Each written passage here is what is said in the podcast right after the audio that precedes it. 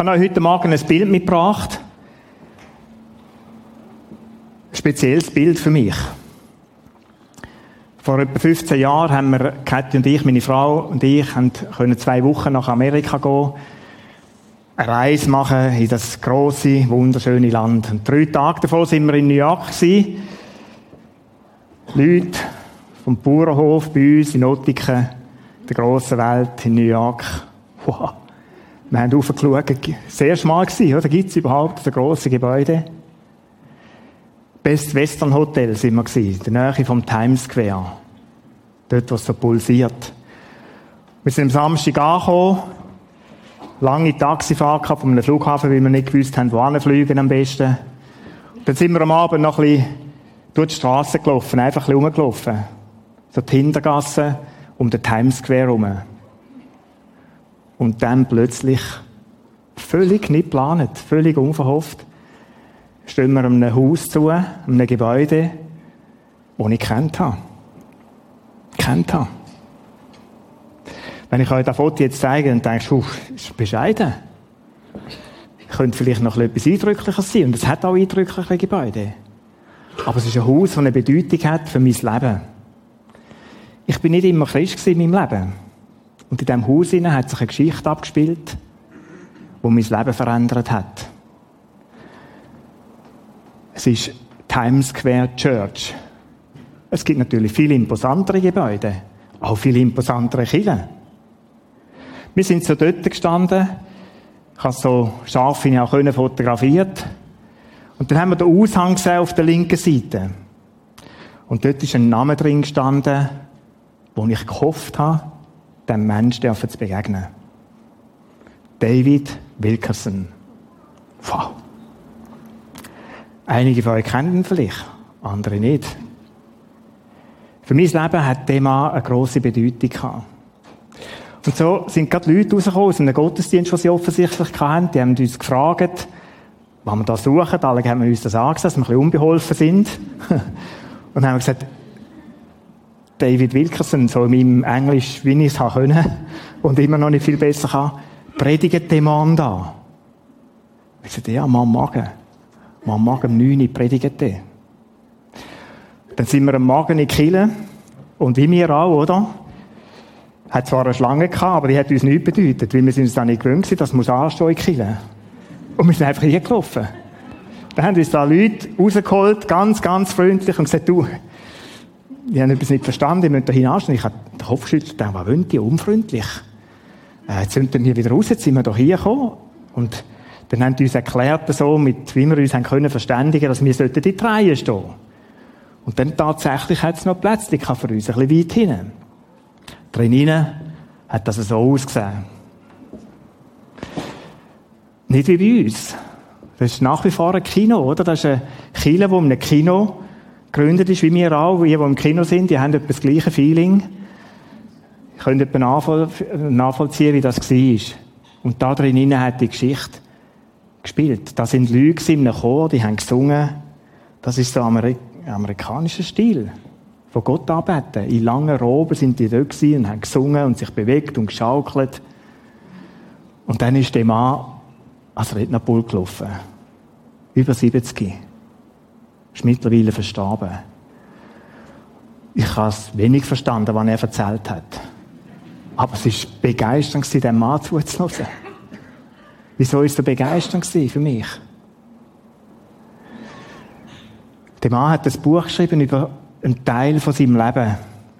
Fly, kleiner Fly heißt das Buch. Und darin erzählt er Geschichte von Nicky Cruz. Das Kreuz und die Messerhelden ist ein Film, der über das gedreht worden ist. Der Nicky ist ein junger Mann von Puerto Rico und ist eigentlich von seinen Eltern hat die Mutter noch kennt, der Vater überhaupt nicht ausgesetzt worden und ist so auf New York gekommen und hat sich durchgeschlagen in so Jugendgangs. Und er hat sich aufgeschafft durch seine Brutalität und Gewalttätigkeit und ist Anführer worden von der Mau Mau Bande. Ich habe das gelesen mit 15. Ich dachte, wow, da geht aber da noch ab in dem, in dem Amerika, oder? Da sind wir uns noch gar nicht so gewöhnt mit unseren Zügeln, von links und rechts kommen, Barrieren, die runterkommen. Dass er so Gangs hat, wo man mit Messer bewaffnet durch die Straße läuft. über Geländer geklettert, abmacht zum Feiten. Das ist wie heute ein bisschen Hooligan, aber das hat es hier noch nicht so gegeben, oder, in ihrer Jugend. Er war Anführer von dieser Mau-Mau-Gang und dann hat er eine Begegnung gehabt, da haben sich Wege gekreuzt von Menschen, von dem David Wilkerson und dem Nicky Cruz. Und der David Wilkerson, ein junger Pastor, der hat mich geprägt für mein Leben, der ist zu dem hingegangen und hat gesagt, Nicky, was du da machst, ist ein völliger Scheiß. Du ruinierst dein Leben und das Leben von anderen. Du musst Jesus kennenlernen. Und dann ist so beschrieben, wie das ein Hin- und Herfeig war. Und eines Tages ist er wieder bei dem auftaucht, in seiner Gang in einem Keller unten und hat die besuchen, alle verkifft und weiss ich, was alles zusammen völlig zu in dem Keller hineingehockt und dann packt er den und sagt, Niki, du brauchst Jesus Christus. Und dann hat er den gurgeln mit dem Messer und gesagt, ich bring dich um. Ich mach dich kaputt. Gang mir weg mit dem Jesus, den brauche ich nicht. Und dann steht David Wilkerson, 25, 30, vor dem Mann zu, wo er gewusst hat, der kann mich umbringen, wenn er will. Und sagt ihm die Worte, du kannst mich umbringen. Du kannst mit mir machen, du kannst alles mit mir machen. Aber jedes einzelne Fleischstück von mir wird dir sagen, Jesus liebt dich. Jesus liebt dich.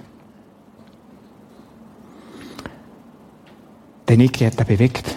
Er hat sich abgewendet. Hat irgendwie wie so ein heiliger Respekt von so einem Pfarrer.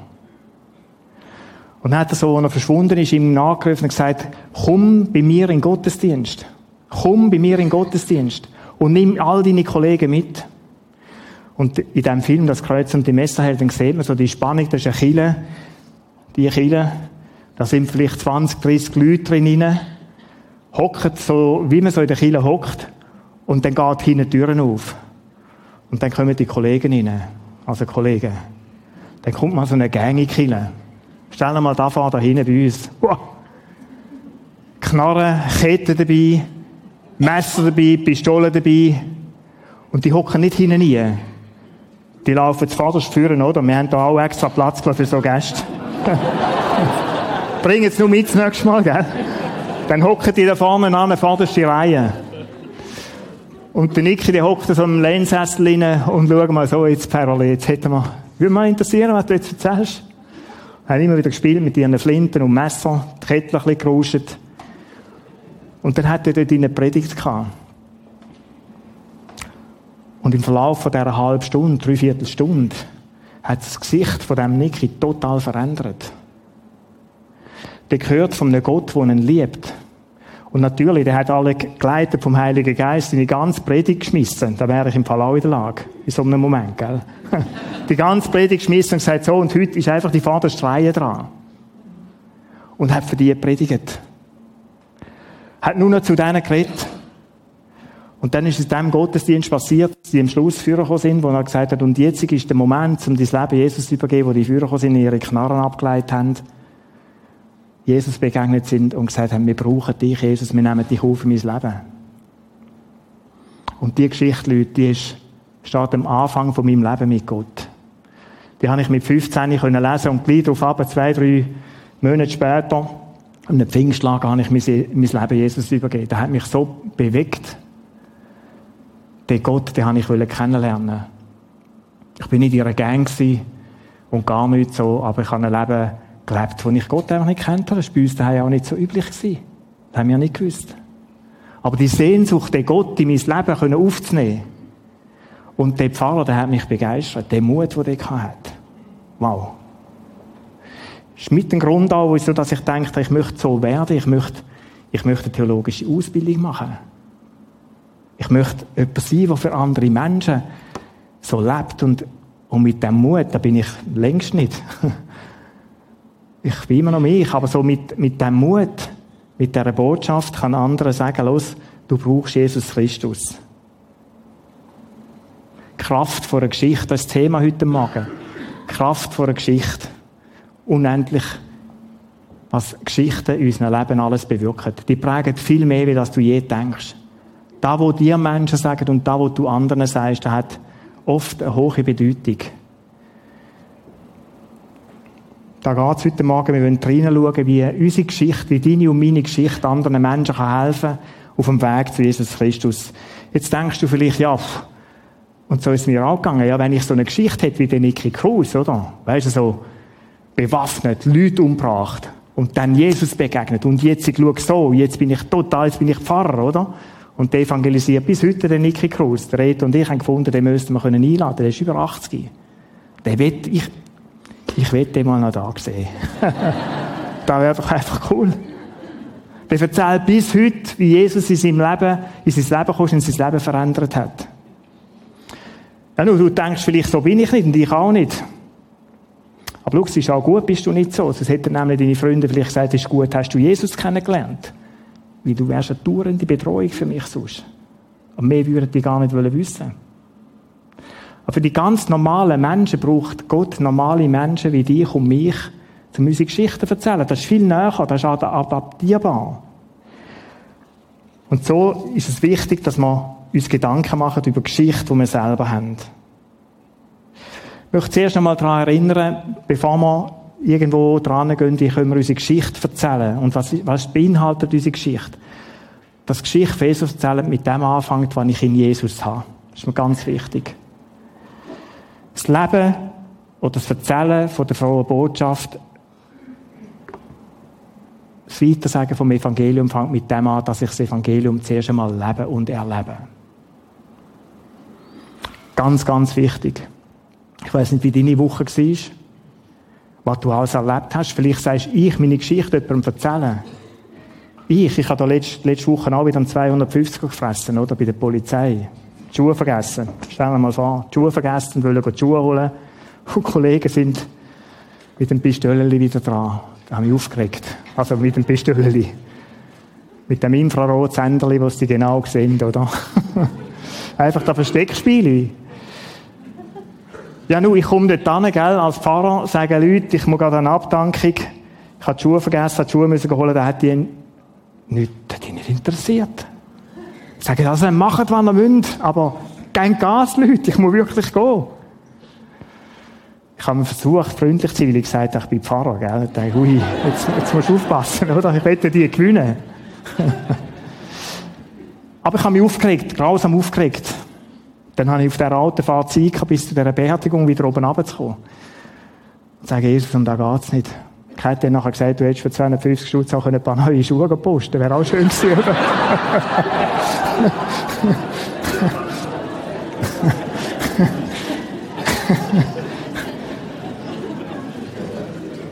Aber dann geht das auf und ab. Und dann habe ich gedacht, und jetzt sollte ich, oder, wo mich so aufregen, wo so, ah, und jetzt sollte ich da die Abdankung an diesen Leuten gegenüberstehen. Dann geht das so auf und ab, oder, mit uns in unserem Leben. Und weißt du, was da, wo hilft? Ich lebe. Ich lebe von dem Evangelium. Es ist, ich bin angenommen. Ich bin angenommen mit all dem Seich, was manchmal wieder passiert. Mit all dem Aufregen, mit dem Unverständnis für so Leute. Wobei, die machen einen guten Job, da muss ich auch sagen, das ist schon richtig. Und manchmal muss man so einmal auf die Finger schauen, ein bisschen. Oder auf, auf den Fuß. Da ist Vergebung da. Und da ist Gnade. Und ich habe es diese Woche zwei, dreimal Leuten erklärt, dass Jesus, du bist nicht schuld, oder der schaut nicht mehr an, der straft nicht. Sondern der schaut, Gott schaut dich durch Jesus Christus an. Und dann ist es gut, dann bist du geheiligt vor ihm. Da gibt's keine Schuld, da gibt's keine Verdammnis, stell dir das vor. Und da immer wieder selber zu erleben, da ist wieder Motor in mir rein, zum zu sagen, von dem will ich erzählen. Ich habe in den letzten zwei, drei Wochen so viele Anklagen gehört, Leute, von Leuten. Sich selber gegenüber. So viele Fragen an ein Gottesbild straft Gott. Straft Gott, Gott straft keinen. Und du kannst einen umbringen, sage ich dir. Vielleicht ist es brutal, aber Gott straft dich nicht, weißt du so nicht. Weißt du so nicht, weil er dich durch Jesus Christus anschaut. Alle Strafe liegt auf ihm. Das heisst nicht, dass wir irgendwo alle Scheiß machen Aber wenn ein Fehler passiert, Leute, alle Strafe liegt auf ihm. Ich muss mich nicht verurteilen. Und Leben, Evangelium weitersagen, hat mit dem zu, dass ich Evangelium erlebt habe. Und wenn ich das erlebe, dass Gott mir immer wieder neue Kraft schenkt zum Aufstehen und weitergehen, gerade dann, wenn, wenn ich auf die Schnelligkeit bin, dann ist das eine Botschaft, die Hoffnung macht in dieser Welt. Es wimmelt um uns herum Leute von Menschen, die am Boden liegen. Wo habe ich eins Geschichten gehört? Vielleicht sind jetzt das wie an, so Beerdigungen. Da sind Männer und Frauen auf mich zugekommen und haben ihr Leid erzählt. Ich wäre am liebsten in dieser Kirche in hocken geblieben und hätte einfach zugelassen. Und ich habe lange zugelassen, verschiedene Menschen. Leute um uns herum hat es Menschen, die sind in tiefen Nöten. Und die sehnen sich darum, wie es der Reto am letzten Sonntag gesagt dass da eine Brücke gespannt wird. Dass man nicht Mauern aufbauen zueinander, sondern eine Brücke und einander helfen können. Erzählen vom Evangelium hat mit dem so, dass ich das erlebe und von deren Überzeugung kann erzählen, was ich erlebe. Zum Zeugen sie sagt Jesus, ihr werdet die Kraft empfangen, wenn der Heilige Geist auf euch gekommen ist und ihr werdet meine Zeugen sein, sowohl in Jerusalem als auch in Juda, Samaria und bis ans Ende der Erde. Ihr werdet Kraft empfangen. Wie oft fühle ich mich kraftlos, schwach. Ich habe da letztens einen Vers bekommen, wo mir jemand zugegeben hat, ich glaube, der Röne ist es gewesen, Gott ist in, der, in den Schwachen mächtig. Dir an mir Gnade genügen. Schau, das ist es. Und dann steht doch da der Satz, wo Jesus sagt, ihr werdet die Kraft empfangen. Wir müssen nicht Zeugen sein aus uns raus, wir müssen nicht etwas produzieren. Von diesem Moment, wo Gott dich ins Leben von anderen Leuten stellt, wo sich eure Wege kreuzen, dort drin, sagt Gott, schau, da ist der Heilige Geist, das ist Kraft, das ist Power, das ist wie Dynamit, das kommt von dem Wort Dynamis. Es ist nicht Dynamit, aber es hat Kraft wie Dynamit. Die Kraft, die lebt in dir und in mir und die wird uns in diesem Moment, macht die uns stark. Und oft fühlst du, und ich habe mich auch viel, viel ohnmächtig gefühlt. Aber du kommst Kraft über in diesem Moment. Das ist stark. Ich möchte schauen, wie es Paulus gegangen ist. Ich möchte lernen heute Morgen von Paulus. Der ist oft herausgefordert gewesen, dass Leute gefragt haben, Paulus, spinnst du? Paulus, was glaubst du da? Paulus, du bist ein Irrlehrer. Er ist zwei Jahre, Apostelgeschichte 25, zwei Jahre in Caesarea im Gefängnis gehockt. Weißt du, er wollte von Jesus erzählen und wird eingebuckert. Und wir haben ihn umgeschoben. Dann ist der Felix ist da Prokurator in Judäa, der hat nicht wollen, irgendwie etwas weitermachen, er hat einfach mal hocken lassen. Dann ist der Festus gekommen, der nächste von Rom eingesetzt, König Agrippa hat dort auch noch umeinander kommandiert. Und der Paulus hat man in, in vier Kapiteln hat man an sechs verschiedene Verhör geschleppt und immer wieder hocken lassen. Und jedes Mal die gleiche Frage, Paulus, was ist das für ein Glaube, wo du da erzählst? Wegen dir ist alles in Aufruhr da in Jerusalem und rundum. Was erzählst du da? Hat immer wieder Zeit, ein bisschen zu überlegen, was soll ich auch da sagen? Was wirst du erzählen? Was wirst du erzählen, wenn deine Nachbarin sagt, die haben ja jetzt gerade so ein bisschen kennengelernt, vielleicht haben das gleiche Hobby, einen Hund, wo miteinander gehen spazieren, Vielleicht ist es Velofahren eine Leidenschaft, vielleicht irgendetwas, Kaffee, Süchtli oder was auch immer. Oder wo man sich näher kommt. Vielleicht ist es auch ein Laster, je nachdem. Etwas, was euch verbindet, du hast die gerade jetzt kennengelernt. Und wir haben gerade auch so Leute bei uns im Haus im Moment. Und vielleicht schauen die Podcasts. Wo ist die Kamera? Und euch möchte ich sagen, wenn ihr mal schaut. wir lernen uns noch besser kennen. spannender Prozess, oder? Du, wie fängt die Begegnung an? Da sage ich, was interessiert dich? Was hast du für Hobby? Was bist du von Beruf? Und plötzlich du versuchst Anknüpfungspunkte zu finden, wenn du einen Menschen kennenlernst. Und das sind so die scheuchen Begegnungen und dann lernst du einander kennen und irgendwann kommt die Frage und sagt, du, und die habe ich schon oft erlebt, du bist Pfarrer, jetzt musst du mal sagen, wie, wie geht denn das? wie bist denn du Pfarrer geworden? Und dann gibt's wie, bleibt schnell im Kopf zwei Dinge, oder? Sagen, da kann ich jetzt wegspielen und irgendwie sagen, du, komm, lass uns noch mal über den Hund reden. Oder irgend so etwas. Oder sagen, du, ganz spannende Frage. Wenn die Frage kommt, wenn die Frage kommt, Leute, das ist etwas wie die Top-Chance. Und da steht Top-Moment, wo du drauf wartest. Auf da hast du investiert, geliebt, Geduld gehabt. Menschen irgendetwas zu Hilfe tun, Fragen beantwortet, alles zusammen. Dann kommt die Frage. Sag mal, vielleicht ist sie bei dir so, oder bei mir kann sie auch so sein, sag mal, wieso gehst du eigentlich jeden Sonntag in die Kirche?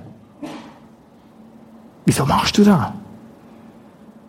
Dann kommen die 60 Sekunden Leute, wo ich sage, das, oder das ist, wie wenn du beim Fußballspielen bist, man möge mir das verzeihen, dass ich nochmal vom Fußball rede, ich höre irgendwann mal auf.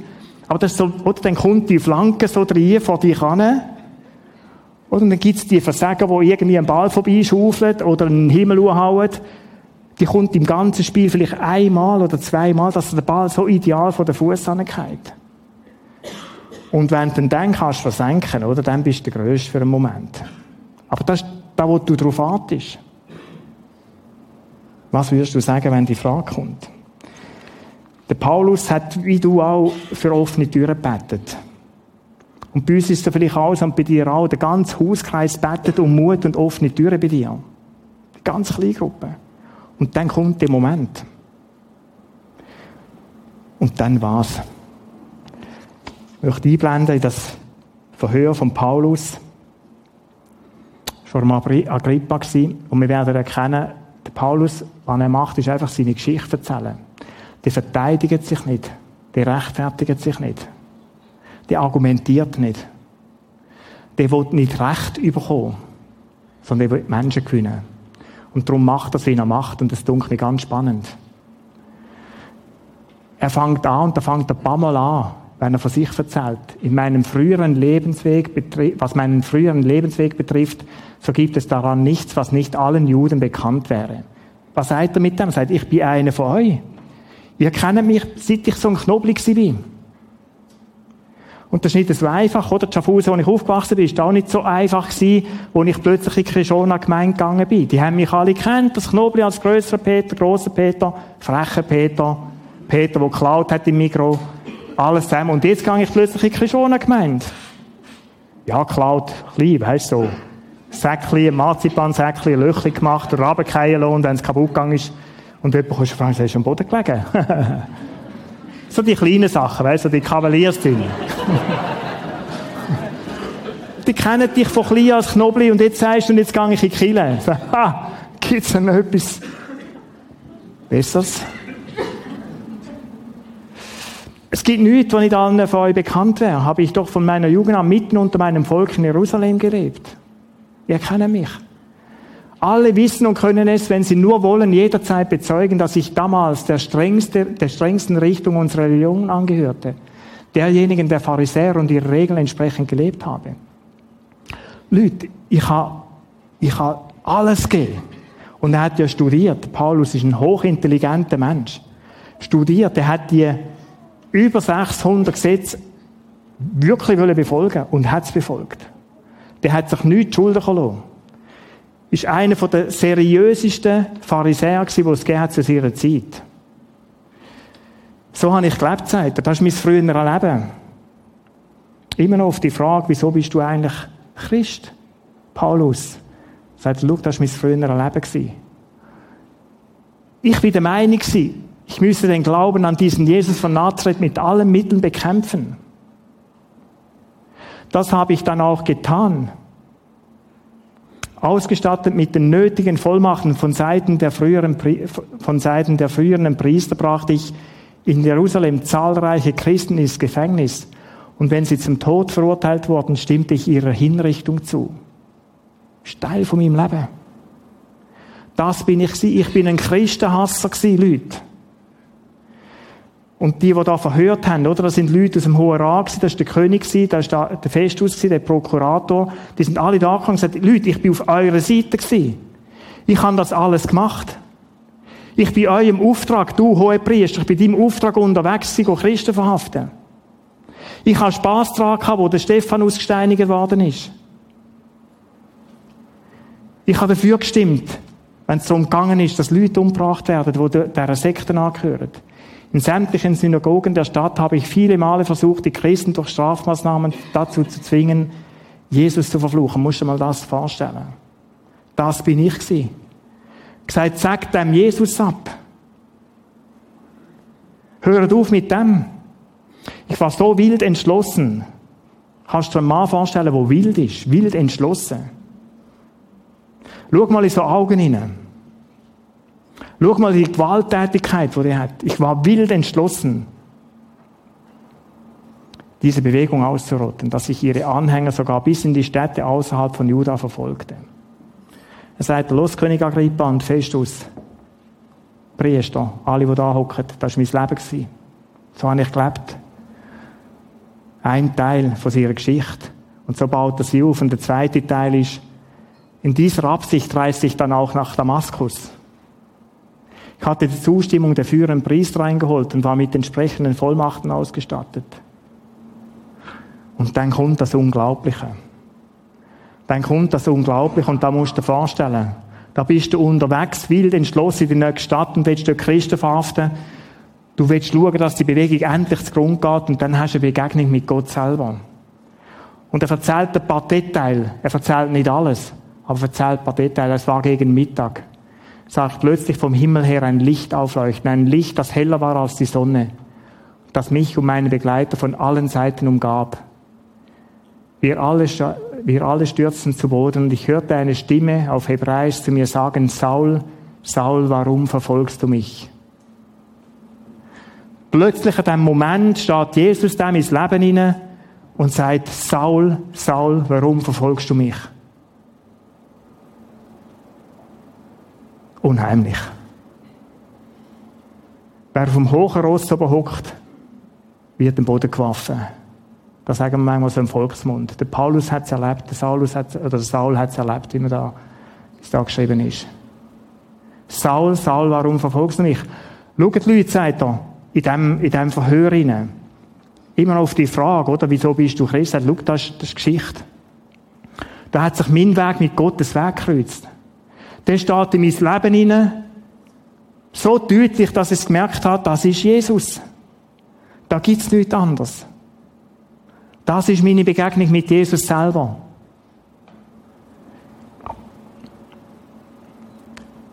Und hat er gesagt, das hat für mich nicht etwas gegeben. Ich habe nicht gewusst, wer er ist. Sagte, Herr, sagte ich, wer bist du? Und dann hat ihm Jesus geantwortet, ich bin der, den du verfolgst. Ich bin Jesus. Du verfolgst zwar die Leute, steht dann auch in dem Vers da, du meinst eigentlich, du verfolgst die Leute, aber du verfolgst mich. Du hast dich gegen mich gerichtet, Saul. Hör auf mit dem. Er ist mit Blindheit geschlagen worden, da erzählt er alles nicht da, ist drei Tage blind gewesen nachher. In diesem Moment, dieser Begegnung, hat Jesus in sein Leben aufgenommen. Er hat gesagt, schau Leute, das ist Geschichte, wieso dass ich Christ bin. Und von diesem Moment an, angesichts dieser Erscheinung vom Himmel, König Agrippa, gab es für mich nur eines. Weißt du, wenn du da erlebt hast, König, Weißt du, wenn du da mal erlebst, dass Jesus so in dein Leben hier steht, wenn du spürst, Jesus meint mich, dann kannst du dem nicht ausweichen. Es hat für mich nur eins gegeben. Ich gehorchte dem, was mir gesagt worden war. Und verkünde die gute Nachricht von Jesus zunächst in Damaskus und Jerusalem, dann in ganz Judäa und schließlich unter den nichtjüdischen Völkern. Überall, überall forderte ich die Menschen auf, ihre verkehrten Wege zu verlassen, zu Gott umzukehren und, dem, und ein Leben zu führen, das dieser Umkehr angemessen ist. Das ist meine Geschichte. Wenn ihr mich heute fragt, wieso dass ich Christ bin, sagt der Paulus, dann ist das meine Geschichte. Und wenn er sagt, wieso gehe ich überall hin, bringe die Stadt in Aufruhr mit dieser Nachricht, mit dem Evangelium, dann ist das meine Geschichte. Wie will ich können schweigen, Leute, von dem, was ich selber so intensiv erlebt habe? Wie will ich können schweigen von dem, wo ich überzeugt bin, dass es richtig ist? Schau, ich habe es andere auch gelebt. Ich habe alles versucht. Ich habe alle Gesetze eingehalten. Wie können wir es glauben? Ich habe alles versucht. Ich bin einer der strengsten und gewissenhaftesten Pharisäer was es noch gegeben hat. Und ich habe realisiert, das ist es nicht. Die Selbstgerechtigkeit ist es nicht. Das ist mein Thema in meinem Leben, sagt der Paulus. Und aus dem heraus habe ich alle anderen verfolgt, die anders geglaubt haben, anders denkt haben.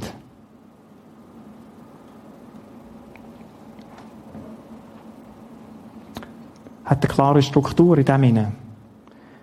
Dem, was der Paulus erzählt. Und von dem können wir lernen, und das will wir auch lernen. Er erzählt nicht irgendetwas. Er fängt nicht einfach an, drauf losreden. Er muss nicht argumentieren, sondern sagt, schaut, ich erzähle euch mal, was ich erlebt habe. Und schaut, die Geschichte hat die meiste Kraft.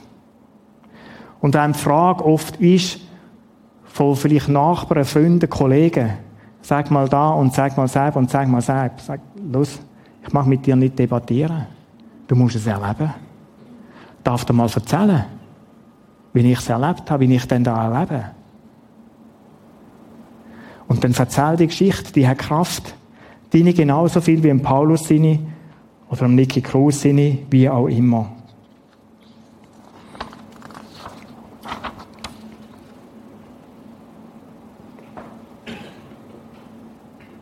Wir lesen von zwei Reaktionen auf die Geschichte in der Bibel. Ich möchte euch die vorlesen. Das die eine ist vom Festus, dem Prokurator. Paulus in seiner Verteidigungsrede an diesem Punkt angelangt war, rief Festus in lauter Stimme, Paulus, du bist verrückt geworden, du spinnst, deine große Gelehrsamkeit treibt dich in den Wahnsinn. Paulus, du bist verrückt worden. Du studierst viel zu viel. Und schau, das ist eine Reaktion, die dir und mir auch begegnen. Dass wenn du die Geschichte erzählst, Leute sagen, Vielleicht sagen sie nicht, du spinnst, da haben wir fast viel Achtung, oder, so in der Nachbarschaft. Oder wir reden vielleicht nicht davon, du bist verrückt worden oder so, aber du wirst vielleicht so ein bisschen belächelt und sagst, es ist schön, wenn es für dich stimmt. Kennst du das so? So ein bisschen fast mitleidsvoll. Aber du merkst, da löst eigentlich Ablehnung aus. Wenn das für dich okay ist, ist gut, aber und das Verrückte ist, manchmal können Menschen noch schon im Scheiß sein, oder? Aber da, dann weichen sie aus. Ich habe mir eine Familie so Leute. Denen geht es ganz, ganz mies. Aber das ist wie zu. Und es beschäftigt mich. Einer davon ist mein Bruder. Der hat den Glauben den Nagel gehängt. Der lebt in Thailand. Der hat mit 52 aufgehört zu arbeiten. Und gefunden, los, lass mich in Ruhe mit all dem. Für Geld mache ich eh nichts mehr. Und er sagt mir, schau, überall, wo Christen sind auf dieser Welt, und er ist ein Vielnater auf dieser Welt, überall, wo Christen sind auf dieser Welt, ist nur ein Puff. Der hat wie abgeschlossen, das ist so eine Verbitterung. Ich werde ihn besuchen jetzt dann. Ich möchte ihm zeigen, ich möchte investieren und sagen, Krieg, du bist mir so viel wert. Ich will herausfinden, was ist es? Aber bis jetzt ist nur Ablehnung. Nur Ablehnung. Der lässt mich zwar leben, selbstverständlich, hat da gewisse Achtung von mir, aber es ist hart. Das ist eine Reaktion, die möglich ist. So hat der Festus reagiert. Oh, sorry, da bin ich jetzt nicht durch, da gehen wir gerade durch. Paulus, du bist verrückt worden. Und dann gibt es die zweite, da ist der König Agrippa. Und mit dem redet Paulus. Paulus erwidert am Festus, doch Paulus erwiderte, ich bin nicht verrückt. Hochverehrter Festus, was ich sage, ist wahr und meine Worte sind vernünftig. Der König, zu dem ich so frei und offen rede, weiß sehr wohl über diese Dinge Bescheid. Ich bin überzeugt, dass ihm nichts von dem, was ich gesagt habe, unbekannt gewesen ist. Er hat nämlich eine jüdische Frau gehabt. Schließlich hat sich alles, das alles nicht in irgendeinem verborgenen Winkel zugetragen. Und dann spricht der König Agrippa.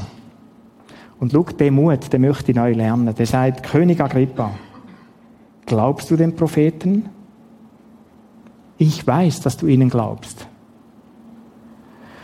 Und das war nicht eine Kaffeerunde, sondern das war ein Verhör. Die wollten den umbringen. Und der hat so eine Kraft bekommen vom Heiligen Geist zum Zeugen sein und sagt, König Agrippa, lass dich mal fragen, glaubst du eigentlich den Propheten? Du hast eine jüdische Frau. Und dann ganz spannend, Agrippa entgegnete, ich habe es da aufgeschrieben, du redest so überzeugend, dass du demnächst noch einen Christen aus mir machst. Oder da ist der König, mit viel Macht ausgestattet. Der Paulus, was macht er? Er verteidigt nicht seinen Gott, seinen Glauben, gar nicht. Er erzählt eine Geschichte und stellt die Frage, König Agrippa, was meinst denn du darüber? Ganz spannende Antwort. Und schau, die Antwort, die kann es auch geben. Es gibt wie beides in dem Moment, wo wir so Züge sind. Und lass dich von dem nicht verschrecken.